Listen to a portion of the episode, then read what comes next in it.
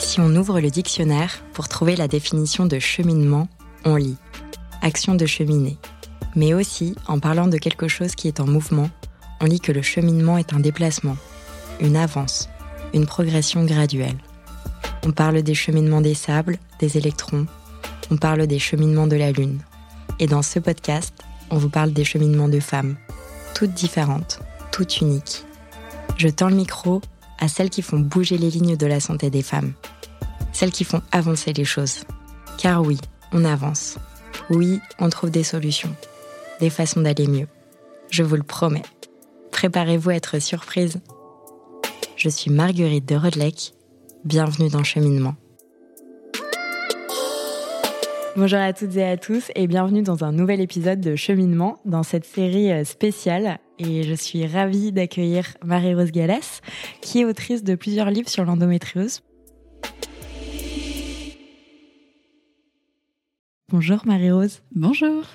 Bon alors évidemment je pourrais te présenter pendant plusieurs minutes. Marie-Rose, euh, tu travailles avec nous depuis euh, trois ans maintenant. Tu animes le podcast Endométriose Mon Amour, qui est d'une grande qualité. Et euh, c'est d'ailleurs de ça qu'on va parler aujourd'hui, euh, puisque tu as écrit un roman. Alors des livres, tu, c'est clairement pas le premier que tu as écrit. non, c'est pas le premier. Donc ton roman, c'est le quatrième, alors que les premiers étaient plus des œuvres de, je dirais, vulgarisation scientifique. C'est ça. Avec un premier qui parle de la sexualité quand on a une endométriose, et puis un deuxième qui parle de ce que les autres pays ont à nous apprendre.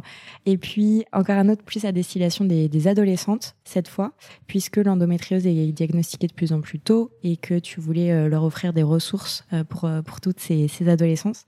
Et aujourd'hui, tu as sorti, il y a quelques mois, c'est pour votre bien, madame. C'est ça, le premier roman. le premier roman.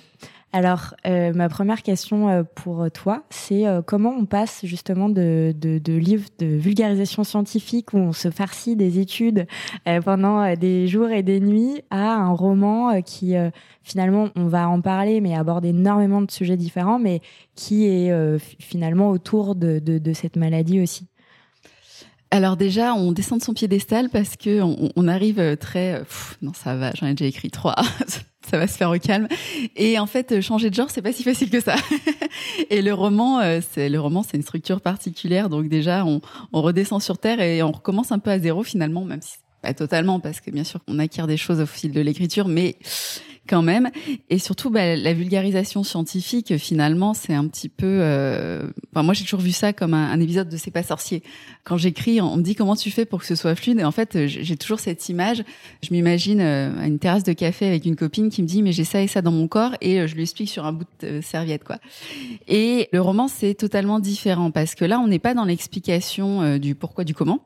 On va être dans bah, je vous donne une occasion assez unique en fait d'enfiler les baskets d'une et de voir ce que ça fait de vivre au quotidien avec cette maladie.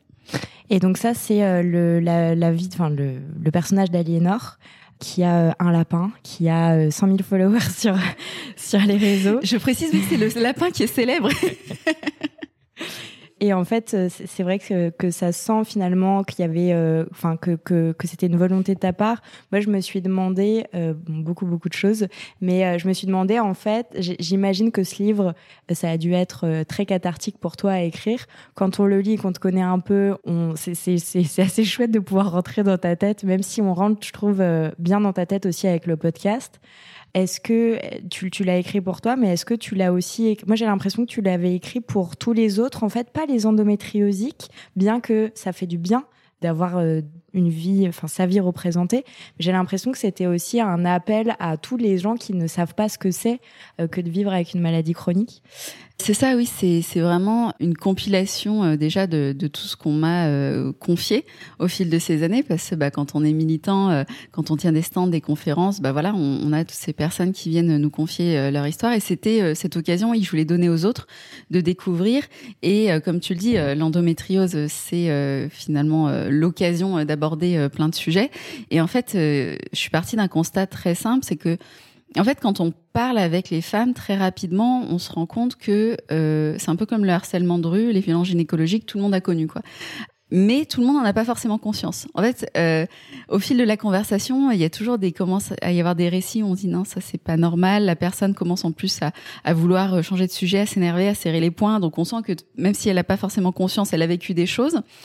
Mais en fait, je me rends compte que bah, finalement, euh, il y a une trentaine de féministes spécialisées en santé qui ont lu le rapport du Haut Conseil à l'égalité sur le sujet et basta.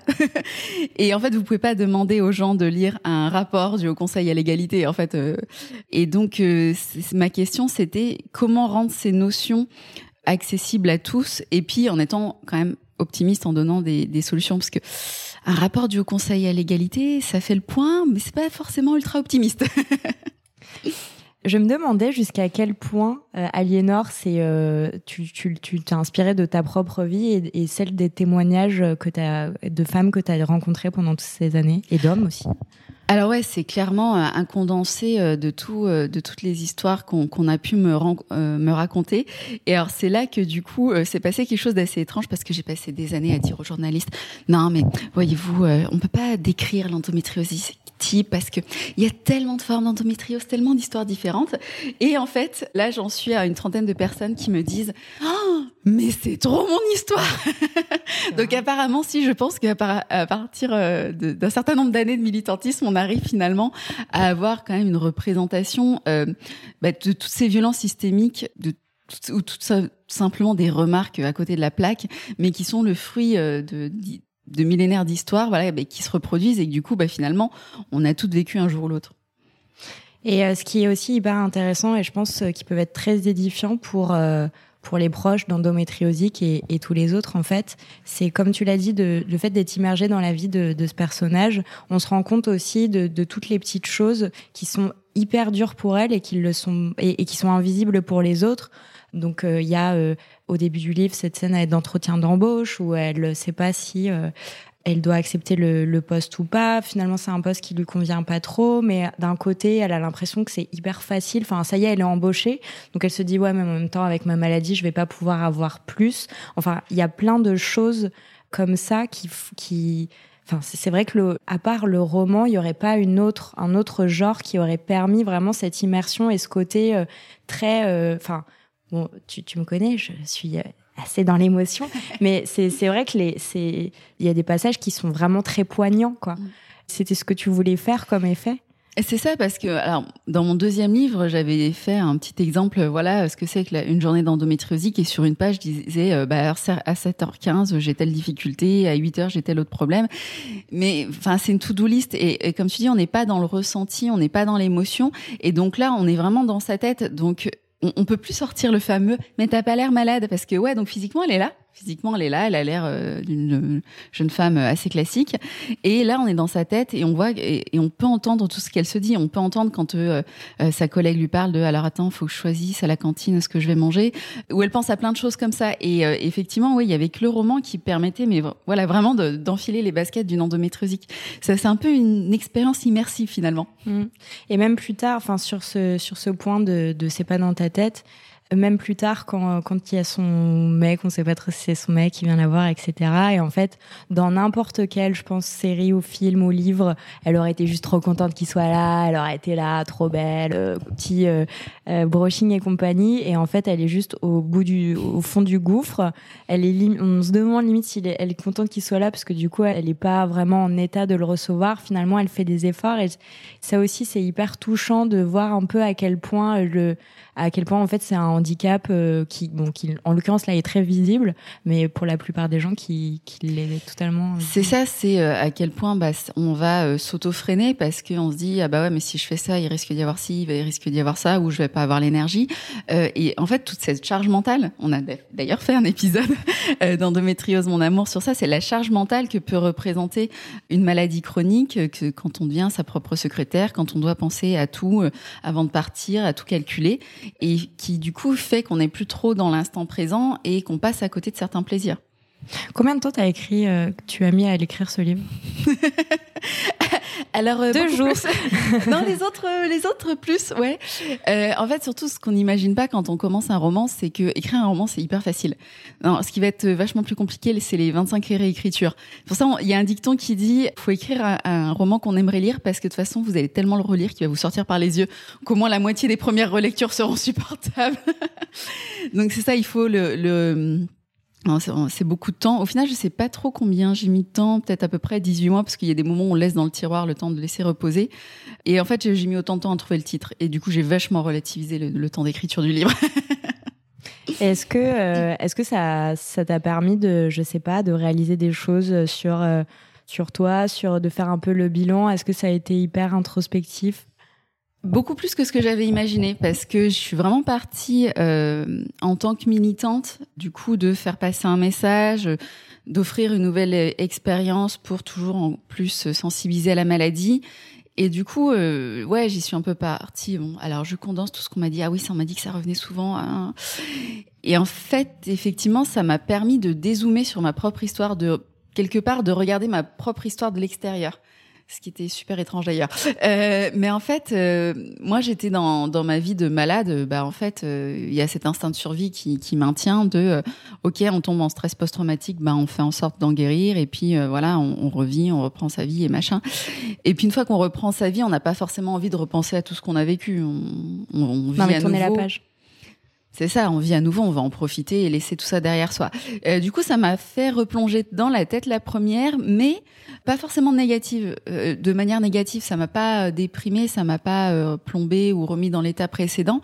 Par contre, c'est vrai que ça m'a permis de me rendre compte de waouh. Mais en fait, euh, je me suis pris tout ça dans la tronche. J'ai traversé tout ça, j'ai tenu toutes ces années. Ça, a eu un petit moment de ah ouais, parce qu'en fait, je suis toujours à courir partout, euh, faire des galas, des machins, mais en fait, euh, quand même, j'en ai pris plein la gueule. oui. comment, euh, comment tu dirais qu'elle évolue justement, Aliénor?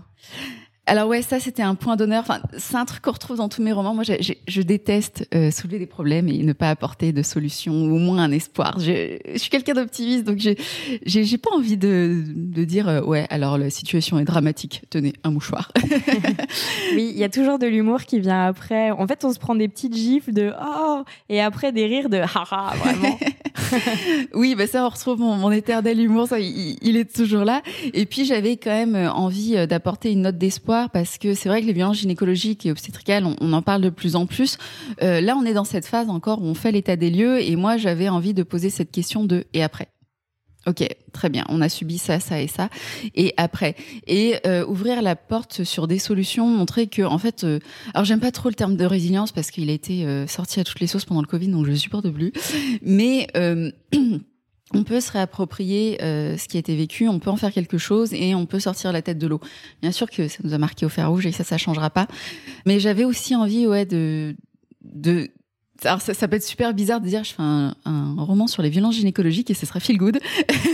non mais ça l'est parce que avec enfin après ça, dépend si on est quelqu'un de très très émotionnel ou pas euh, mais euh, euh, parce qu'il y a il y a vraiment un côté de mais mais au final ça l'est parce que les personnages le sont aussi et qu'il y a un côté le enfin le côté cocooning du podcast se se, se, se retrouve aussi est-ce que tu as un lapin?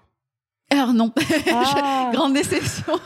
oui, grande déception. C'est une astuce, euh, c'est une astuce d'écrivaine en fait. Euh, au début, euh, donc dans les 25 réécritures, de base, j'imaginais un truc c'est très visuel, très elle regardait par la fenêtre, le regard perdu, il pleuvait dehors. Sauf qu'en fait, ça, ça rend super bien dans un film, mais dans un livre, ça fait chou blanc. Et du coup, j'ai cherché une astuce d'écrivaine pour mettre en contraste, en fait, enfin, quelque chose qui, qui mettrait vraiment en contraste cette solitude dans laquelle elle s'est plongée, à quel point elle s'est renfermée. Et à force de réécriture, j'ai trouvé ce petit lapin euh, à qui elle cause. Et en fait, le lapin, il en a rien à cirer, il vit sa vie de lapin. Non, c'est son garde-malade, le lapin. C'est son garde-malade, il a quand elle est malade. Mais sinon, elle cause, elle cause, et lui, il est en train de grignoter les fils électriques, il est là ouais, ok, si tu veux. Et, euh, et du coup, ouais, c'est une petite astuce pour montrer à quel point elle se renferme sur elle-même et comment petit à petit. Et en même temps, euh, en même temps, ce lapin, il est là aussi pour l'accompagner quand euh, petit à petit, elle remet des orteils en dehors de son appartement pour sortir de sa coquille. Est-ce que tu peux nous parler du personnage de Guillaume? Ouais, personnage de Guillaume aussi qui était très intéressant, je trouvais, à construire dans cette période euh, post-MeToo où on s'interroge aussi beaucoup dans nos relations, dans nos relations intimes, dans nos relations sexuelles. Euh, on a, on a quand même tous, je pense, remis en cause beaucoup de choses avec tout ce qui s'est passé ces dernières années. Et du coup, c'était un personnage que je trouvais assez extraordinaire à, construire parce que bah, le personnage de Guillaume, euh, il a bouscule au début parce que il a un caractère totalement euh, différent, mais il la bouscule dans le bon sens en fait, en lui disant euh, meuf, il y a un jour va falloir que tu dises ce que tu as vécu, va falloir que tu craches ce morceau. Et, euh, et du coup c'est ouais c'est un personnage qui est assez cool, c'est un, petit peu le détonateur, mais détonateur positif, dans genre s'allume le feu d'artifice, s'allume pas le feu qui va cramer ta maison. et, et du coup j'avais aussi à cœur ouais de construire un personnage qui était dans l'air du temps de comment on, on construit nos relations aujourd'hui euh, avec la réalité du terrain parce qu'on est quand même d'une génération qui a été biberonnée. Alors soit relations euh, ultra malsaines dans les teen dramas, on avait euh, non mais s'il est jaloux et qu'il frappe, c'est qu'il t'aime vraiment. non, c'est qu'il faut s'en éloigner. Euh, et puis sinon c'était euh, tout est tout rose, tout est machin. Et en fait c'est à milieu de la réalité. C'est jamais tout rose une relation. on arrive tous avec nos valises et dans ce cas-là, bah, Aliénor elle arrive avec l'endométriose, les violences gynécologiques. Et en fait il y a comment on construit en fait un réellement un couple euh, vraiment avec euh, tous nos handicaps euh, qu'on a et, vraiment de cette idée de un couple ça se construit c'est pas je l'ai vu au premier regard je suis tombée amoureuse et puis depuis on vit sous un arc-en-ciel. Ouais non. Donc donc ouais c'était aussi je trouvais une belle occasion de revoir toutes nos relations et les revoir sur des bases saines et comment aujourd'hui on construit tout ça avec toutes les difficultés mais en tout cas la volonté que ça fonctionne et d'écouter l'autre puis c'est aussi un personnage hyper humain euh, qui, euh, qui, qui, fait des boulettes de temps en temps. Et ça, pour le coup, c'est assez réaliste. Mais ça, c'est la vérité, oui. C'est parce qu'on dit toujours Attends, euh, non, mais draguer quelqu'un, c'est super simple. Tu fais ci, tu fais ça. Non, en vrai, quand t'es vraiment amoureux, t'es là. Parce qu'hier, j'ai mangé de la soupe. Pourquoi je suis en train de parler de soupe? Donc, donc ouais, c'était. c'est pas glamour, c'est pas paillette, c'est la réalité. Mais comme tu dis, c'est aussi ce qui fait que c'est super touchant, que c'est super humain. Et du coup bah en fait, on se rend compte que la réalité, elle est pas si mal que ça. C'est quoi euh, la plus grande difficulté auquel tu as fait face euh, pendant l'écriture de, de, ce roman? Honnêtement, les scènes de sexe, c'est hyper chiant à écrire. mais c'est c'est c'est vrai que c'est au moment où tu pourtant j'avais écrit mon premier livre c'était endo et sexo quand même mm. tu vois. Donc c'est pas un sujet qui me fait peur. C'est juste que quand tu écris dans une scène dans un roman faut que d'un côté ce soit suffisamment descriptif pour que la personne comprenne ce que tu veux dire et de l'autre pas trop non plus parce que c'est pas un bouquin de gynécologie hein, on n'est pas là pour faire un cours de SVT euh, du coup tu es sur une corde raide entre les deux et, euh, c'est super relou à écrire. Je crois qu'il doit y avoir deux paragraphes euh, qui au final m'ont pris euh, quasiment autant de temps que le reste du bouquin C'était assez rock'n'roll. Est-ce que tu as essayé de te former au roman? Est-ce que tu as, est-ce que je sais pas, tu as euh, lu des livres, il en existe plein, tu vois, le guide de l'écrivain, des mm. choses comme ça. Est-ce que tu as voulu le faire ou tu as, suivi ton intuition? Alors pour le roman, non. Pour euh, quelque chose d'autre que je suis en train de préparer, effectivement, euh, on verra peut-être, on fera un nouvel épisode. Là où effectivement j'ai ressenti le besoin d'avoir une structure, des choses comme ça. En fait, c'est bête, mais tous les romans ont structure en fait. Et à force d'en lire, tu t'imprègnes, tu t'imprègnes. Et euh, je me souviens en fait, euh, le jour où j'ai décidé euh, d'écrire un roman, j'étais au travail pendant ma pause, et du coup, en rentrant dans les transports en commun, en fait, j'ai pris une feuille, format A4, j'ai mis en paysage, j'ai fait une frise et en fait j'ai reproduit la structure d'un roman. C'est-à-dire qu'un roman c'est quoi? C'est une intrigue primaire avec euh, l'installation de l'intrigue primaire, un pic, une résolution, une intrigue secondaire et puis après tu as personnage primaire, secondaire et chacun a un rôle en fait dans chacune de ces intrigues. Et donc j'ai fait une frise comme ça où j'ai fait à peu près genre une dizaine de chapitres. J'ai dû m'y tenir d'ailleurs à peu près. Et, euh, et j'ai fait ma frise comme ça et après euh, let's go. et en fait tout ça parce que gros cliché mais parce que j'étais une ado qui dévorait des romans et cette le cerveau, c'est une éponge en fait. Hein. Hmm. Euh, on le voit quand on est quand on, on garde des ptios, euh, les parents ils le laissent faire attention, il sait pas faire ça. En fait, tu lui montres à la fin de la journée. Ah bon, il sait le faire, bah je lui ai montré. Et, et, et c'est ça, c'est qu'en fait, à la force de lire de romans, t'absorbes, t'absorbes. Mais c'est vrai qu'il y a une structure quand même à, à respecter. Euh, c'est pas, je me suis lancée dedans, euh, je suis partie d'un beau décor et puis euh, après j'ai laissé mon institution. Non, c'est faux. Bien sûr qu'il y a une structure parce qu'il faut que faut garder déjà l'attention du hmm. lecteur tout le long du truc. Il faut qu'il découvre les personnages, qu'il faut qu'ils découvrent l'intrigue, les enjeux qu'il y a. donc il y a une structure effectivement qui est là. Mais pour le coup, ça c'était la phase super intéressante en fait. Je trouvais ça intellectuellement parlant de se plonger euh, dans une autre forme parce que jusqu'à maintenant j'avais fait de la vulgarisation scientifique donc c'était très euh, finalement euh, tu sais tu fais une disserte quoi. Grand 1 petit A. Mhm. donc là ça me sortait de ma zone de confort et pour me faire découvrir autre chose donc c'était assez fun. Est-ce que dans le retour de, de tes lectrices et lecteurs D'ailleurs, est-ce que tu as des retours de lecteurs? Et eh ben maintenant que tu le dis, non, ils sont où? Dans les retours de tes lectrices, il y a, des, retours, des choses qui t'ont particulièrement euh, touché. Tu as parlé du fait de Ah, mais en fait, c'est mon histoire, ce qui a dû faire drôle. Puisque comme elle est quand même aussi imprégnée de la tienne, tu dis Mais non, c'est mon histoire. ben, en fait, ouais, c'est un mélange de toutes nos histoires à nous, parce que bah, ça fait quand même maintenant sept ans que je milite. Et que très souvent, bah, c'est très marrant d'ailleurs, quand j'ai des messages, j'ai un gros pavé suivi d'un petit message Ah, pardon, désolé, je me rends compte que j'écris beaucoup en fait. Donc, oui, il y a eu. Euh, euh, donc j'ai, ouais, c'était c'était super flatteur. Bah, je me de, se dire, euh, bah ouais, bah en fait, euh, toutes ces histoires qu'on me les a confiées, j'ai su en faire quelque chose, de leur donner une portée et en faire un ouvrage pour sensibiliser au maximum parce que le roman, ça, c'est pas un quelque part l'histoire est militante, mais le roman, c'est un format qui est pas du tout militant. Le roman, c'est un format assez doudou, assez cocooning. Mmh. Donc, c'est, c'est vraiment pour parler à tout le monde. Et euh, du coup, j'étais assez, euh, ouais, honnêtement, assez fière de moi de me dire, bah, toutes ces histoires qu'on m'a confiées, parce que quand tu confies ton histoire à une militante, tu as aussi cette idée de, elle, elle saura en faire quelque chose. Mmh. Et, euh, et du coup, j'étais assez fière, ouais, de m'en être nourrie et d'avoir su leur donner cette force d'aller parler au plus grand nombre. Justement, je me suis demandé euh, si euh, tu n'avais pas créé un nouveau genre, parce que, à ma connaissance, il n'en existe pas des romans qui parlent de santé, parce qu'il y a, y a un peu d'infodivertissement. Euh, je sais pas, par exemple, il y a de la culture générale autour de l'endo, si on peut dire ça comme ça. Marilyn Monroe, c'était la première endométriosique, ah bon, machin. Il y a plein de petites choses comme ça qui font que tu en apprends sur cette maladie. Il y a aussi beaucoup d'informations qui sont, certes, dans l'émotion, mais effectivement, il y a des témoignages de, différentes femmes sous, sous la forme d'une. Il, en existe beaucoup des romans qui parlent de santé comme ça? Ouais, je crois que c'est un roman de sensibilisation. Je ne sais pas dans quelle mesure ça existe. On, va peut-être contacter euh, les libraires. Est-ce que vous pouvez euh, libérer une étagère, s'il vous plaît? Mais c'est vrai qu'en fait, là, tu, tu viens de me faire faire un flashback. Euh, parce que quand, quand j'ai appris que j'étais malade, j'ai eu une grosse claque et j'ai fait comme tout le monde. Tu, tu revois en fait tout ton parcours à travers le prisme du diagnostic. Tu revois tout ton parcours, tu dis ah ça j'avais trouvé telle excuse en fait c'était l'endométriose ah puis ça pareil et du coup tu revois toute ta vie tu, tu dis ah sous un nouvel angle tu je n'avais pas vu ce changement de d'angle c'est un peu étrange et du coup je suis restée dans ma bulle comme ça pendant un bon mois. Et le seul truc dont j'avais envie, ça peut paraître un peu morbide comme ça, mais c'était de lire euh, des livres sur des gens malades. C'est vraiment en fait et je cherchais j'ai eu vachement de mal à en trouver parce qu'en gros j'avais euh, Nos étoiles contraires et un autre roman dont je me souviens plus du nom. Mes excuses pour l'auteur, sans plus je l'adorais. Horrible. Et euh, en fait pareil c'était une meuf où on lui dit euh, si on vous opère pas tout de suite, en fait vous vous allez mourir, vous allez faire un AVC et la meuf au lieu de se faire opérer, elle se casse et elle part vivre sa meilleure vie. sauf que ça dure qu'un temps.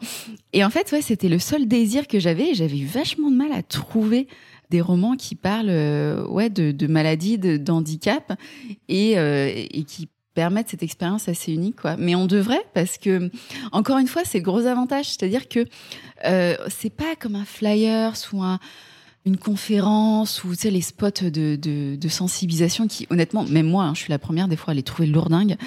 Moi-même tu vois le médecin il a beau être en retard j'ai 10 affiches de sensibilisation en face de moi. Eh ben je les lirai pas. Donc euh, d'avoir euh, d'avoir ce roman. On devrait en avoir plus parce que je pense qu'en plus on pourrait apprendre sur euh, sur plein de choses. Je sais que ça se fait déjà pas mal dans la BD.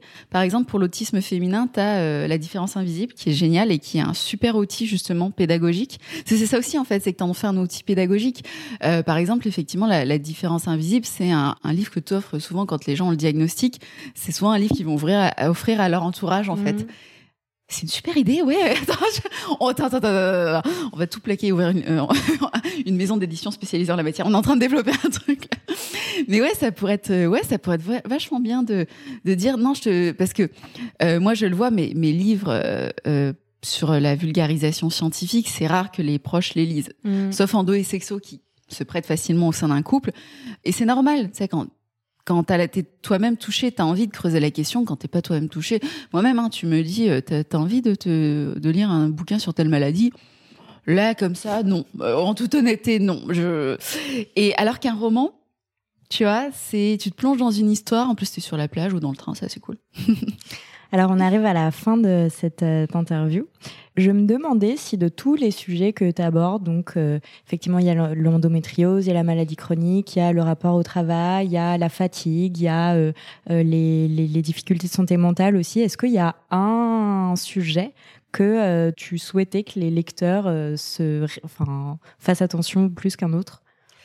Pour moi, c'est le Point ouais, c'est vraiment les violences gynéco, euh, qu'on libère enfin la parole sur ce sujet, mais surtout qu'on remette un peu les choses à leur place. Euh, oui, ça arrive, c'est pas pour autant qu'il faut euh, laisser faire. Et, et, surtout, surtout, il y a un après.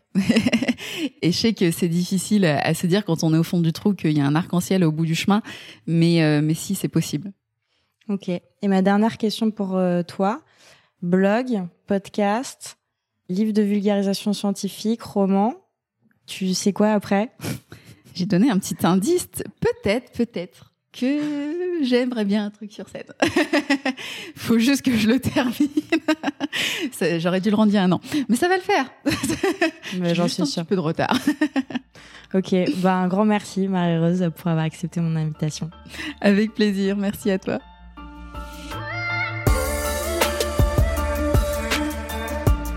Merci d'avoir écouté cet épisode jusqu'au bout. Si ce podcast vous plaît, parlez-en à vos mères, vos amis, vos voisines, vos collègues, vos sœurs.